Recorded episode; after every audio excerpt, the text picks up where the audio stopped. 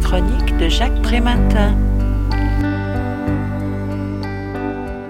L'école est accusée d'être inadaptée au contexte économique et sommée de remédier aux difficultés d'insertion des jeunes.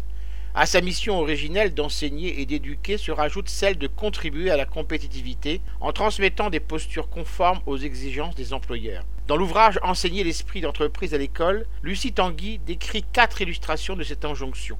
La première a pris la forme d'un partenariat des établissements scolaires avec le monde économique, concrétisé par ces mini-entreprises destinées à développer le sens de la créativité, de la prise de risque et de l'innovation. Second axe, celui de l'apprentissage, qui ne cesse de prendre de l'importance, présenté comme garantie contre le chômage, sans pour autant n'avoir jamais réussi à dépasser l'objectif de 500 000 apprentis avancé en 1993. Troisième dimension, la décentralisation confiant aux régions le bloc de compétences de l'éducation, de la formation professionnelle, de l'apprentissage et de l'accompagnement vers l'emploi avec pour effet une étroite collaboration avec les entreprises régionales, allant même jusqu'à contraindre certains lycées à répondre aux exigences des industriels locaux pour modifier le cursus de formation en l'adaptant à leurs besoins. Enfin, l'Europe n'a cessé d'appuyer des politiques éducatives néolibérales favorisant le rapprochement avec le monde de l'entreprise. Face à ces orientations, l'auteur s'interroge sur le changement profond qui s'opère devant nous.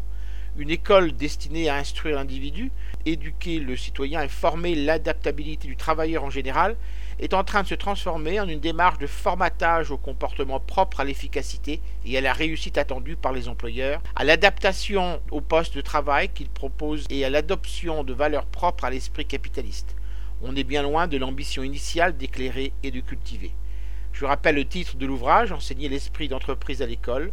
L'auteur en est Lucie Tanguy. Il a été publié aux éditions La Dispute en 2016 et est vendu 15 euros.